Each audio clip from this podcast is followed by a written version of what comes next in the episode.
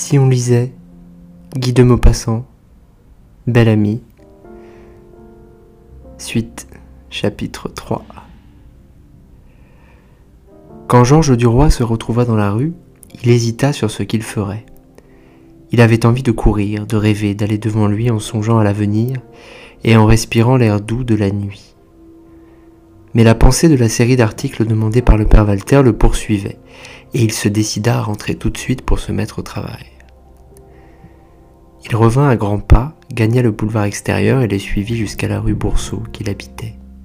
Sa maison, haute de six étages, était peuplée par vingt petits ménages ouvriers et bourgeois, et il éprouva en montant l'escalier dont il éclairait avec des allumettes bougies les marches sales où traînaient des bouts de papier, des bouts de cigarettes, des épluchures de cuisine, une écœurante sensation de dégoût et une hâte de sortir de là, de loger comme les hommes riches, en des demeures propres, avec des tapis. Une odeur lourde de nourriture, de fausse d'aisance et d'humanité, une odeur stagnante de crasse et de vieilles murailles qu'aucun courant d'air n'eût pu chasser de ce logis, l'emplissait du haut en bas. La chambre du jeune homme au cinquième étage donnait comme sur un abîme profond, sur l'immense tranchée du chemin de fer de l'ouest, juste au-dessus de la sortie du tunnel, près de la gare des Batignolles. Duroy ouvrit sa fenêtre et s'accouda sur l'appui de fer rouillé. Au-dessus de lui, dans le trou sombre, trois signaux rouges immobiles avaient l'air de gros yeux de bêtes. Et plus loin, on en voyait d'autres et encore d'autres encore plus loin. À tout instant, des coups de sifflet prolongés ou courts passaient dans la nuit, les uns proches, les autres à peine perceptibles, venus de là-bas, du côté d'Anières. Ils avaient des modulations, comme des appels de voix. Un d'eux se rapprochait, poussant toujours son cri plaintif, qui grandissait de seconde en seconde, et bientôt une grosse lumière jaune apparut courant avec un grand bruit. Et du roi regarda le long chapelet des wagons s'engouffrer sous le tunnel. Puis il se dit Allons, au travail. Il posa sa lumière sur sa table, mais au moment de se mettre à écrire, il s'aperçut qu'il n'avait chez lui qu'un cahier de papier à lettres.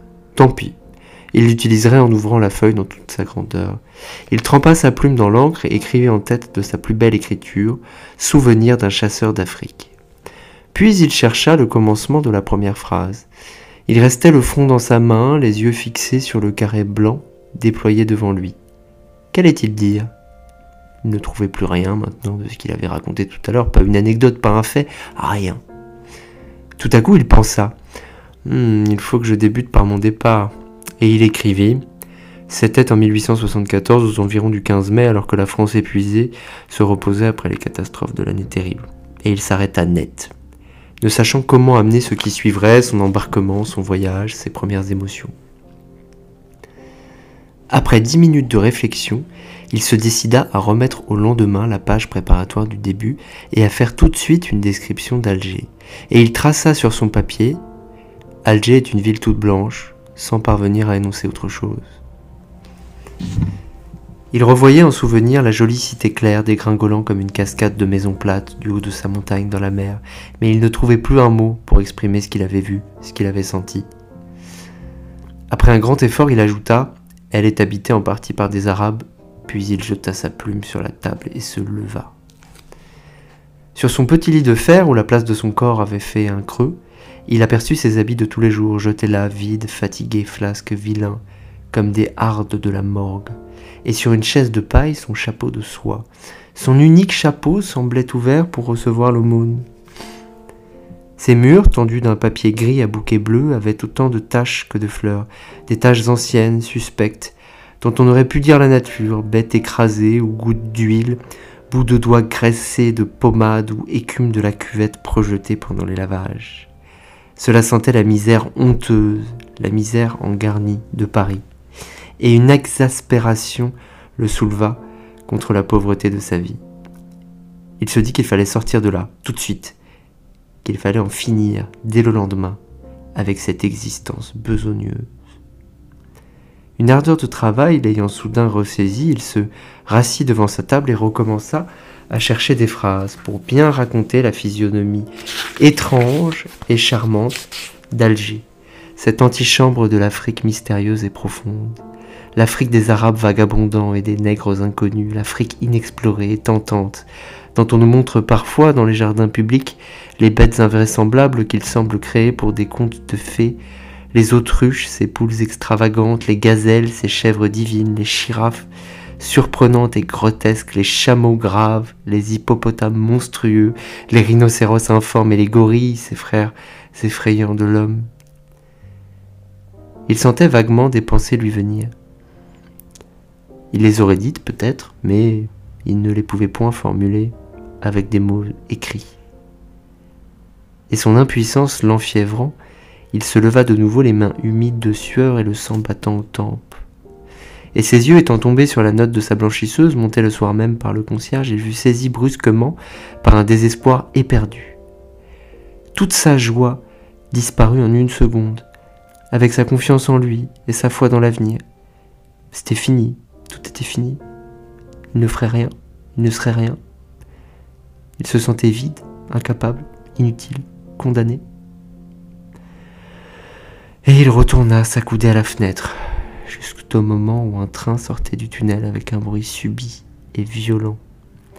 Il s'en allait là-bas à travers les champs et les plaines vers la mer, et le souvenir de ses parents en au cœur du roi. Il allait passer près d'eux, ce convoi, à quelques lieues seulement de leur maison, il la revit, la petite maison en haut de la côte, dominant Rouen et l'immense vallée de la Seine, à l'entrée du village de Canteleu. Son père et sa mère tenaient un petit cabaret, une guinguette, où les bourgeois des faubourgs venaient déjeuner le dimanche. À la belle vue. Ils avaient voulu faire de leur fils un monsieur, et l'avaient mis au collège. Ses études finies et son baccalauréat manqué, il était parti pour le service avec l'intention de devenir officier, colonel, général. Mais dégoûté de l'état militaire, bien d'avoir fini ses cinq années, il avait rêvé de faire fortune à Paris. Il y était venu. Son temps expiré, malgré les prières du père et de la mère qui leur songe envolé voulaient le garder maintenant. À son tour, il espérait un avenir. Il entrevoyait le triomphe au moyen d'événements encore confus dans son esprit qu'il saurait assurément faire naître et seconder. Il avait eu au régiment des succès de garnison, des bonnes fortunes faciles et même des aventures dans un monde plus élevé, ayant séduit la fille d'un percepteur qui voulait tout quitter pour le suivre, et la femme d'un avoué qui avait tenté de se noyer par désespoir d'être délaissé. Ses camarades disaient de lui C'est un malin, c'est un roublard, c'est un débrouillard qui sera se tirer d'affaire. Il s'était promis en effet d'être un malin, un roublard et un débrouillard. Sa conscience native de Normand, frottée par la pratique quotidienne de l'existence de garnison, distendue par les, exemples de maraudage en Afrique, de bénéfices illicites, de supercheries suspectes, fouettée aussi par les idées d'honneur qui ont cours dans l'armée, par les bravades militaires, les sentiments patriotiques, les histoires magnanimes racontées entre sous-offs et par la gloriole du métier, était devenue une sorte de boîte à triple fond où l'on trouvait de tout. Mais le désir d'arriver y régnait en maître. Il s'était remis, sans s'en apercevoir, à rêvasser, comme il faisait chaque soir. Il imaginait une aventure d'amour magnifique qui l'amenait d'un seul coup à la réalisation de son espérance. Il épousait la fille d'un banquier ou d'un grand seigneur rencontré dans la rue et conquise à première vue. Le sifflet strident d'une locomotive qui sortit toute seule du tunnel comme un gros lapin de son terrier et courant à toute vapeur sur les rails filait vers le garage des machines où elle allait se reposer, le réveilla de son songe. Alors, ressaisi par l'espoir confus et joyeux qui hantait toujours son esprit, il jeta à tout hasard un baiser dans la nuit, un baiser d'amour, vers l'image de la femme attendue, un baiser de désir vers la fortune convoitée. Puis il ferma sa fenêtre et commença à se dévêtir en murmurant Bah, je serai mieux disposé demain matin. Je n'ai pas l'esprit libre ce soir, et puis euh, j'ai peut-être aussi un peu trop bu. On ne travaille pas bien dans ces conditions-là. Il se mit au lit, souffla sa lumière et s'endormit presque aussitôt.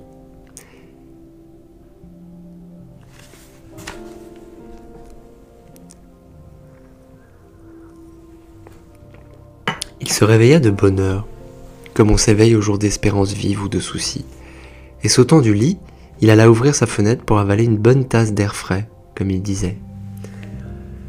Les maisons de la rue de Rome, en face, de l'autre côté du large fossé du chemin de fer, éclatantes dans la lumière du soleil levant, semblaient peintes avec de la clarté blanche. Sur la droite, au loin, on apercevait les coteaux d'Argenteuil, les hauteurs de Sanois et les moulins d'Orgemont, dans une brume bleuâtre et légère, semblable à un petit voile flottant et transparent qui aurait été jeté sur l'horizon. Roi demeura quelques minutes à regarder la campagne lointaine et il murmura il ferait bougrement bon là-bas, un jour comme ça. Puis il songea qu'il lui fallait travailler, et tout de suite, et aussi envoyer, moyennant dix sous, le fils de sa concierge dire à son bureau qu'il était malade. Il s'assit devant sa table, trempa sa plume dans l'encrier, prit son front dans sa main et chercha des idées. Ce fut en vain. Rien ne venait. Il ne se découragea pas cependant et il pensa Bon, je n'en ai pas l'habitude, c'est un métier à apprendre, comme tous les métiers. Il faut qu'on m'aide les premières fois. Je vais trouver Forestier qui me mettra mon article sur pied en dix minutes. Et il s'habilla. Quand il fut dans la rue, il jugea qu'il était encore trop tôt pour se présenter chez son ami qui devait dormir tard. Il se promena donc tout doucement sous les arbres du boulevard extérieur. Il n'était pas encore 9 heures et il gagna le parc Monceau, tout frais de l'humidité des arrosages. S'étant assis sur un banc, il se remit à rêver. Un jeune homme allait et venait devant lui, très élégant, attendant une femme sans doute. Elle parut voilée, le pied rapide, et ayant pris son bras, après une courte poignée de main, ils s'éloignèrent. Un tumultueux besoin d'amour entra au cœur de Duroy, un besoin d'amour distingué, parfumé, délicate. Il se leva et se remit en route en songeant à Forestier. A-t-il de la chance, celui-là? Il arriva devant sa porte au moment où son ami sortait. Te voilà, à cette heure-ci? Comme voulais-tu? Duroy, troublé de le rencontrer ainsi comme il s'en allait, balbutia c'est que c'est que je ne peux pas arriver à faire mon article, tu sais, l'article que M. Walter m'a demandé sur l'Algérie. Ce n'est pas bien étonnant, étant donné que je n'ai jamais écrit, il faut de la pratique pour ça, comme pour tout. Euh, je m'y ferai bien vite, j'en suis sûr, mais pour débuter, je ne sais pas euh, comment m'y prendre. J'ai bien des idées, je les ai toutes, mais je ne parviens pas à les exprimer. Il s'arrêta, hésitant un instant. Forestier souriait, avec malice. je connais ça. Du roi reprit. Oui, ça doit arriver à tout le monde en commençant. Eh bien, je venais de demander un coup de main. En dix minutes, tu me mettrais ça sur pied, toi. Tu me montrerais la tournure qu'il faut prendre, tu me donnerais là une bonne leçon de style, et sans toi, je ne m'en tirerais pas. L'autre souriait toujours d'un air gai. Il tapa sur le bras de son ancien camarade et lui dit Va-t'en trouver ma femme, elle t'arrangera ton affaire aussi bien que moi. Je l'ai dressée à cette besogne-là. Moi, je n'ai pas le temps ce matin, sans quoi je l'aurais fait bien volontiers. Du roi intimidé soudain hésitait, n'osait point, mais à cette heure-ci, je ne peux pas me présenter devant elle. Si, parfaitement, elle est levée. Tu la trouveras dans mon cabinet de travail en train de mettre en ordre des notes pour moi. L'autre refusait de monter. Non, ça n'est pas possible. Forestier le prit par les épaules, le fit pivoter sur ses talons et le poussant vers l'escalier. Mais va donc, grand serein, quand je te dis d'y aller. Tu ne vas pas me forcer à regrimper mes trois étages pour te présenter et expliquer ton cas. Alors Duroy se décida. Merci, j'y vais. Je dirais que tu m'as forcé, absolument forcé à venir la trouver. Oui, elle ne te mangera pas. Sois tranquille, surtout n'oublie pas. Tantôt trois heures. Oh, ne crois rien. Et Forestier s'en alla de son air pressé, tandis que Duroy se mit à monter lentement, marche à marche, cherchant ce qu'il allait dire et inquiet de l'accueil qu'il recevrait. Le domestique vint lui ouvrir, il avait un tablier bleu et tenait un balai dans ses mains. Monsieur est sorti, dit-il sans attendre la question. Duroy insista. Demandez à Madame Forestier si elle peut me recevoir et prévenez-la que je viens de la part de son mari que j'ai rencontré dans la rue. Puis il attendit, l'homme revint, ouvrit une porte à droite et annonça Madame attend monsieur. Elle était assise sur un fauteuil de bureau dans une petite pièce dont les murs se trouvaient entièrement cachés par des livres bien rangés sur des planches de bois noir. Les reliures de tons différents, rouge, jaune, verte, violette et bleu, mettait de la couleur et de la gaieté dans cet alignement monotone de volumes. Elle se retourna, souriant toujours, enveloppée d'un peignoir blanc garni de dentelle. Et elle tendit sa main, montrant son bras nu dans la manche largement ouverte. Déjà? dit-elle, puis elle reprit. Ce n'est pas un reproche, c'est une simple question. Il balbutia. Oh madame, je ne voulais pas monter, mais euh, votre mari que j'ai rencontré en bas m'y a forcé. Je suis tellement confus que je n'ose pas vous dire ce qui m'amène. Elle montrait un siège. asseyez-vous et parlez. Elle maniait entre deux doigts une plume d'oie en la tournant agilement, et devant elle, une grande page de papier demeurait écrite à moitié, interrompue à l'arrivée du jeune homme. Elle avait l'air chez elle devant cette table de travail, à l'aise comme dans son salon, occupée à sa besogne ordinaire. Un parfum léger s'envolait du peignoir, le parfum frais de la toilette récente. Et du roi cherchait à deviner, croyait voir le corps jaune et clair, gras et chaud, doucement enveloppé dans l'étoffe moelleuse. Elle reprit, comme il ne parlait pas. Eh bien, dites, qu'est-ce que c'est? Il murmura en hésitant. Voilà, mais vraiment je n'ose pas, hein. c'est que j'ai travaillé hier soir très tard et ce matin très tôt pour faire cet article sur l'Algérie que M. Walter m'a demandé, et je n'arrive à rien de bon. J'ai déchiré tous mes essais. Je n'ai pas l'habitude de ce travail-là, moi. Et je venais demander à Forestier de, de m'aider, pour une fois. Elle l'interromput, en riant de tout son cœur, heureuse, joyeuse et flattée. Et il vous a dit de venir me trouver? C'est gentil, ça. Oui, madame. Il m'a dit que vous me tireriez d'embarras mieux que lui. Mais moi, je n'osais pas, je ne voulais pas, enfin, vous comprenez. Elle se leva. Ça va être charmant de collaborer comme ça. Je suis ravie de votre idée. Tenez, asseyez-vous à ma place, car on connaît mon écriture au journal et nous allons vous tourner un article. Mais là, un article à succès. Il s'assit, prit une plume, étala devant lui une feuille de papier et attendit. Madame Forestier restait debout, le regardait faire ses préparatifs, puis elle atteignit une cigarette sur la cheminée et l'alluma. Je ne puis pas travailler sans fumer, dit-elle. Voyons, qu'allez-vous raconter? Elle leva la tête vers elle avec étonnement. Mais je ne sais pas, moi, puisque je suis venu vous trouver pour ça. Elle reprit. Oui, je vous arrangerai la chose, je ferai la sauce, mais il me faut le plat. Il demeurait embarrassé. Enfin, il prononça avec hésitation Je voudrais raconter mon voyage depuis le commencement. Alors elle s'assit en face de lui, de l'autre côté de la grande table, et le regardant dans les yeux Eh bien, racontez-le-moi d'abord, pour moi toute seule, vous entendez? Bien doucement, sans rien oublier, et je choisirai ce qu'il faut prendre. Mais comme il ne savait pas par où commencer, elle se mit à l'interroger, comme aurait fait un prêtre au confessionnal, posant des questions précises qui lui rappelaient des détails oubliés, des personnages rencontrés, des figures seulement aperçues. Quand elle l'eut contraint à parler ainsi pendant un petit quart d'heure, elle l'interrompit tout à coup. Maintenant nous allons commencer. D'abord, nous supposons que vous vous adressez à un ami. Euh, vous lui donnez vos impressions, ce qui vous permet de dire un tas de bêtises, de faire des remarques de toute espèce, d'être naturel et drôle, si nous pouvons commencer. Euh, mon cher Henri, tu veux savoir ce que c'est que l'Algérie, tu le sauras.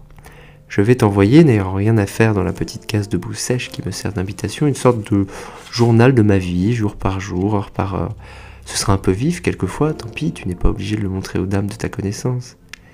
Elle s'interrompit pour allumer sa cigarette éteinte et aussitôt le petit grincement criard de la plume d'oie sur le papier s'arrêta. Nous continuons, dit-elle. L'Algérie est un grand pays français sur la frontière des grands pays inconnus qu'on appelle le désert, le Sahara, l'Afrique centrale. Alger est la porte, la porte blanche et charmante de cet étrange continent. Mais d'abord il faut y aller, ce qui n'est pas rose pour tout le monde. Je suis, tu le sais, un excellent écuyer puisque je dresse les chevaux du colonel, mais on peut être bon cavalier et mauvais marin. C'est mon cas. Te rappelles-tu le major Simbreta que nous appelions le docteur IPK quand nous nous jugions mûrs pour 24 heures d'infirmerie, pays béni, nous passions à la visite. Il était assis sur sa chaise avec ses grosses cuisses ouvertes dans son pantalon rouge, ses mains sur ses genoux, les bras formant pont, le cou dans l'air et il roulait ses gros yeux de loto en mordillant sa moustache blanche. Tu te rappelles sa prescription? Ce soldat est atteint d'un dérangement d'estomac. Administrez-lui le vomitif numéro 3, selon ma formule, puis 12 heures de repos. Il ira bien. Il était souverain ce vomitif, souverain et irrésistible. On l'avalait donc puisqu'il le fallait. Puis quand on avait passé par la formule du docteur IPK, on jouissait de 12 heures de repos bien gagnées. Eh bien mon cher, pour atteindre l'Afrique, il faut subir pendant 40 heures une autre sorte de vomitif irrésistible selon la formule de la compagnie transatlantique. Elle se frottait les mains, tout à fait heureuse de son idée. Elle se leva et se mit à marcher après avoir allumé une autre cigarette, et elle dicta émittait, en soufflant, des filets de fumée qui sortaient d'abord tout droit d'un petit trou rond au milieu de ses lèvres serrées, puis, s'élargissant, s'évaporaient en laissant par place dans l'air des lignes grises, une sorte de brume transparente, une buée pareille à des fils d'araignée. Parfois, d'un coup de sa main ouverte, elle effaçait ces traces légères et plus persistantes. Parfois aussi, elle les coupait d'un mouvement tranchant de l'index et regardait ensuite avec une attention grave les deux troussons d'imperceptibles vapeurs disparaître lentement. Et du roi, les yeux levés, suivait tous ses gestes, toutes ses attitudes, tous les mouvements de son corps et de son visage, occupé à ce jeu vague qui ne prenait point sa pensée.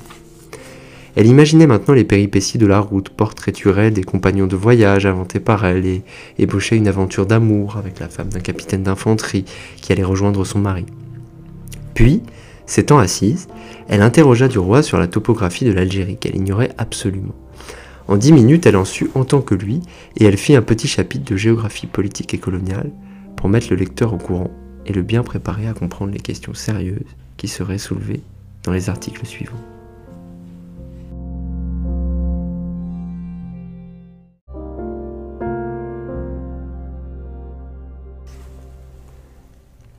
Elle continua par une excursion dans la province d'Oran. Une excursion fantaisiste où il était surtout question des femmes, des moresques, des juives, des espagnols. Il n'y a que ça qui intéresse, disait-elle. Elle termina par un séjour à Saïda au pied des hauts plateaux et par une jolie petite intrigue entre le sous-officier Georges Duroy et une ouvrière espagnole employée à la manufacture d'Alpha de Aïn el Hadjar. Elle racontait les rendez-vous la nuit dans la montagne pierreuse et nue, alors que les chacals, les hyènes et les chiens arabes crient, aboient et hurlent au milieu des rocs. Et elle prononça d'une voix joyeuse La suite, à demain. Puis se relevant, c'est comme ça qu'on écrit un article, mon cher monsieur. Signez, s'il vous plaît. Il hésitait. Mais signez donc Alors il se mit à rire et écrivit en bas de la page Georges du Roi.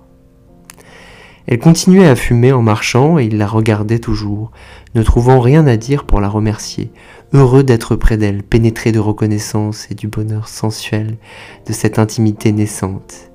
Il lui semblait que tout ce qui l'entourait faisait partie d'elle, tout, jusqu'aux murs couverts de livres. Les sièges, les meubles, l'air où flottait l'odeur du tabac avaient quelque chose de particulier, de bon, de doux, de charmant qui venait d'elle. Brusquement, elle demanda Qu'est-ce que vous pensez de mon amie Madame de Marelle? Il fut surpris. Mais je la trouve très séduisante, n'est-ce pas Oui, certainement. Il avait envie d'ajouter, mais pas autant que vous. Il n'osa point. Elle reprit. Et si vous saviez comme elle est drôle, originale, intelligente, c'est une bohème, par exemple, une vraie bohème. C'est pour cela que mon mari ne l'aime guère, il ne voit que le défaut et n'apprécie point les qualités. Du roi fut stupéfait d'apprendre que Madame de Marelle était mariée. C'était bien naturel pourtant. Il demanda Tiens, elle est mariée? Et qu'est-ce que fait son mari? Madame Forestier haussa tout doucement les épaules et les sourcils d'un seul mouvement plein de significations incompréhensibles. Oh Il est inspecteur de la ligne du Nord. Il passe huit jours par mois à Paris, ce que sa femme appelle le service obligatoire ou encore la corvée de semaine ou encore la semaine sainte? Quand vous la connaîtrez mieux, vous verrez comme elle est fine et gentille. Allez donc la voir un de ces jours. Du roi ne pensait plus à partir. Il lui semblait qu'il allait rester toujours, qu'il était chez lui. Mais la porte s'ouvrit sans bruit et un grand monsieur s'avança qu'on n'avait point annoncé. Il s'arrêta en voyant un homme. Madame Forestier parut gênée une seconde, puis elle dit de sa voix naturelle, bien qu'un peu de rose lui fût monté des épaules au visage Mais entrez donc, mon cher. Je vous présente un bon camarade de Charles, monsieur Georges Duroy, un futur journaliste. Puis, sur un ton différent, elle annonça le meilleur et le plus intime de nos amis, le comte de Vaudrec. Les deux hommes se saluèrent en se regardant au fond des yeux, et Duroy, tout aussitôt, se retira. On ne le retint pas. Il balbutia quelques remerciements, serra la main tendue de la jeune femme, s'inclina encore devant le nouveau venu, qui gardait un visage froid et sérieux d'homme du monde, et il sortit tout à fait troublé, comme s'il venait de commettre une sottise. En se retrouvant dans la rue, il se sentit triste, mal à l'aise, obsédé par l'obscure sensation d'un chagrin voilé. Il allait devant lui, se demandant pourquoi Cette mélancolie subite lui était venue. Il ne trouvait point, mais la figure sévère du comte de Vaudrec, un peu vieux déjà, avec ses cheveux gris, l'air tranquille et insolent d'un particulier très riche et sûr de lui, revenait sans cesse dans son souvenir. Et il s'aperçut que l'arrivée de cet inconnu, brisant un tête-à-tête charmant où son cœur s'accoutumait déjà, avait fait passer en lui cette impression de froid et de désespérance qu'une parole entendue, une misère entrevue, les moindres choses parfois suffisent à nous donner. Et il lui semblait aussi que cet homme, sans qu'il devinât pourquoi, avait été mécontent de le trouver là. Il n'avait plus rien à faire jusqu'à trois heures, et il n'était pas encore midi. Il lui restait en poche six francs cinquante. Il alla déjeuner au bouillon du Val, puis il rôda sur le boulevard, et comme trois heures sonnaient, il monta l'escalier réclame de la vie française. Les garçons de bureau, assis sur une banquette, les bras croisés, attendaient, tandis que derrière une sorte de petite chaire de professeur, un huissier classait la correspondance qui venait d'arriver. La mise en scène était parfaite pour en imposer aux visiteurs. Tout le monde avait de la tenue, de l'allure, de la dignité, du chic, comme il convenait dans l'antichambre d'un grand journal. Duroy demanda Monsieur Walter, s'il vous plaît? L'huissier répondit Monsieur le directeur est en conférence. Si monsieur veut bien s'asseoir un peu, il lui indiqua la salle d'attente, déjà pleine de monde. On voyait là des hommes graves, décorés, importants, et des hommes négligés au linge invisible, dont la redingote fermée jusqu'au col portait sur la poitrine des dessins de taches rappelant les découpures des continents et des mers sur les cartes de géographie. Trois femmes étaient mêlées à ces gens. L'une d'elles était jolie, souriante, parée, et avait l'air d'une cocotte. Sa voisine, au masque tragique, ridé, paraît aussi d'une certaine façon sévère, portait en elle ce quelque chose de fripé, d'artificiel qu'ont en général les anciennes actrices, une sorte de fausse jeunesse éventée, comme un parfum d'amour ranci. La troisième femme, en deuil, se tenait dans un coin, avec une allure de veuve désolée. Duroy pensa qu'elle venait demander l'aumône. Cependant, on ne faisait entrer personne, et plus de vingt minutes s'étaient écoulées. Alors Duroy eut une idée, et retournant trouver l'huissier, Monsieur Walter m'a donné rendez-vous à trois heures, dit-il en tout cas. Voyez si mon ami forestier n'est pas ici. Alors on le fit passer par un long corridor qui l'amena dans une grande salle où quatre messieurs écrivaient autour d'une large table verte. Forestier, debout devant la cheminée, fumait une cigarette en jouant au bilboquet. Il était très adroit à ce jeu et piquait à tout coup la bille énorme en buis jaune sur la petite pointe de bois. Il comptait 22, 23, 24, 25. Duroy prononça 26 et son ami leva les yeux, sans arrêter le mouvement régulier de son bras. Tiens, te voilà. Hier j'ai fait 57 coups de suite. Il n'y avait que Saint-Potin qui soit plus fort que moi ici. As-tu vu le patron? Il n'y a rien de plus drôle que de regarder cette vieille bedole de Norbel jouer au bilboquet. Il ouvre la bouche comme pour avaler la boule. Un des rédacteurs tourna la tête vers lui.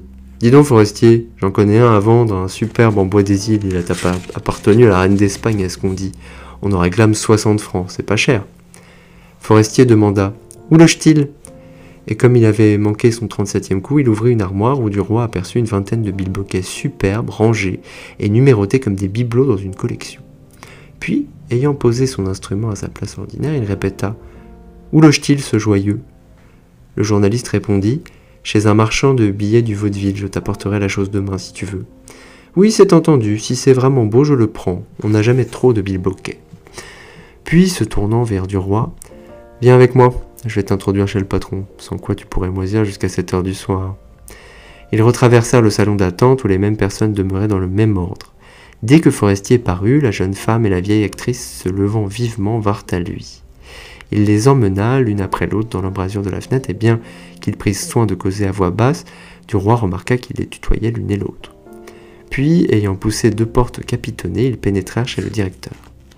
La conférence, qui durait depuis une heure, était une partie d'écarté avec quelques-uns de ces messieurs à chapeau plat que du roi avait remarqué la veille.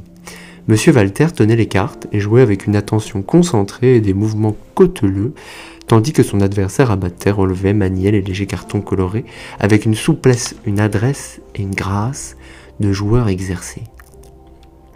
Norbert de Varenne écriait un article, assis dans le fauteuil directorial, et Jacques Rival, étendu tout au long sur un divan, fumait un cigare, les yeux fermés. On sentait là-dedans le renfermé, le cuir des meubles, le vieux tabac et l'imprimerie. On sentait cette odeur particulière des salles de rédaction que connaissent tous les journalistes. Sur la table en bois noir aux incrustations de cuivre, un incroyable amas de papier gisait. Lettres, cartes, journaux, revues, notes de fournisseurs, imprimées de toute espèce. Forestier serra les mains des parieurs debout derrière les joueurs et, sans dire un mot, regarda la partie. Puis, dès que le père Walter eut gagné, il présenta. Voici mon ami du roi. Le directeur considéra brusquement le jeune homme, de son coup d'œil glissé par-dessus le verre des lunettes, puis il demanda M'apportez-vous mon article? Ça irait très bien aujourd'hui en même temps que la discussion morale. Du roi tira de sa poche les feuilles de papier pliées en quatre. Voici, monsieur. Le patron parut ravi et souriant. Très bien, très bien, vous êtes de parole, il faudra me revoir ça, Forestier. Mais Forestier s'empressa de répondre Ce n'est pas la peine, monsieur Walter, j'ai fait la chronique avec lui pour lui apprendre le métier, elle est très bonne. Et le directeur, qui recevait à présent les cartes données par un grand monsieur maigre, un député du centre-gauche, ajouta avec indifférence C'est parfait alors.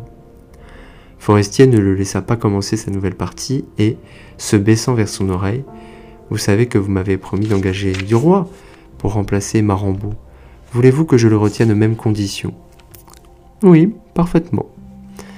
En prenant le bras de son ami, le journaliste l'entraîna pendant que M. Walter se remettait à jouer.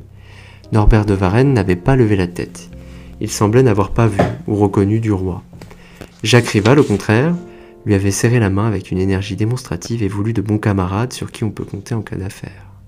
Ils retraversèrent le salon d'attente, et comme tout le monde levait les yeux, Forestier dit, à la plus jeune des femmes assez haut pour être entendue des autres patients, Le directeur va vous recevoir tout à l'heure. Il est en conférence en ce moment avec deux membres de la commission du budget. Puis il passa vivement d'un air important et pressé, comme s'il allait rédiger aussitôt une dépêche de la plus extrême gravité.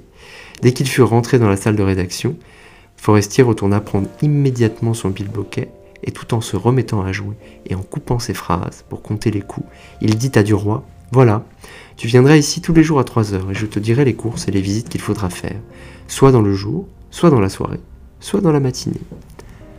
1. Je vais te donner d'abord une lettre d'introduction le chef du premier bureau de la préfecture de police. 2. Qui te mettra en rapport avec un de ses employés. Et tu t'arrangeras avec lui pour toutes les nouvelles importantes. 3.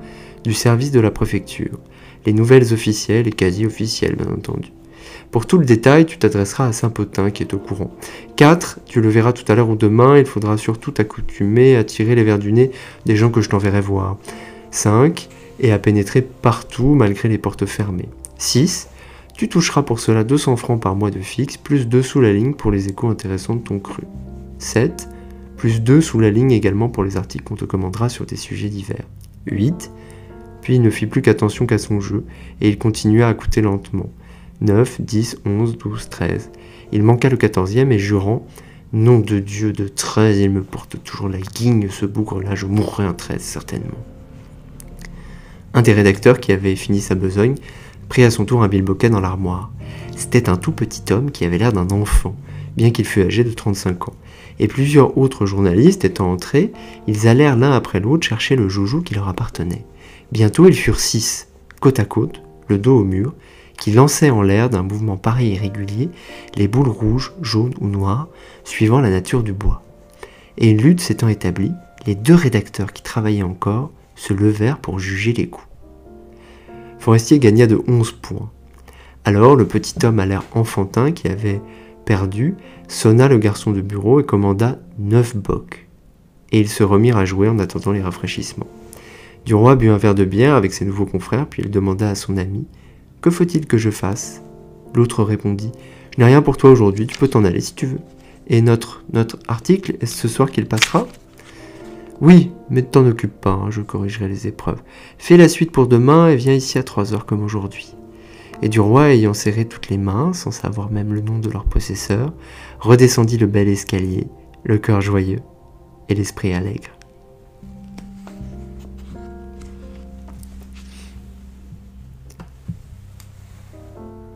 A bientôt dans Si on lisait pour la suite de Belle Amie et pour d'autres extraits de livres que j'aimerais vous faire découvrir parce que je les aime. Bonne soirée ou bonne journée.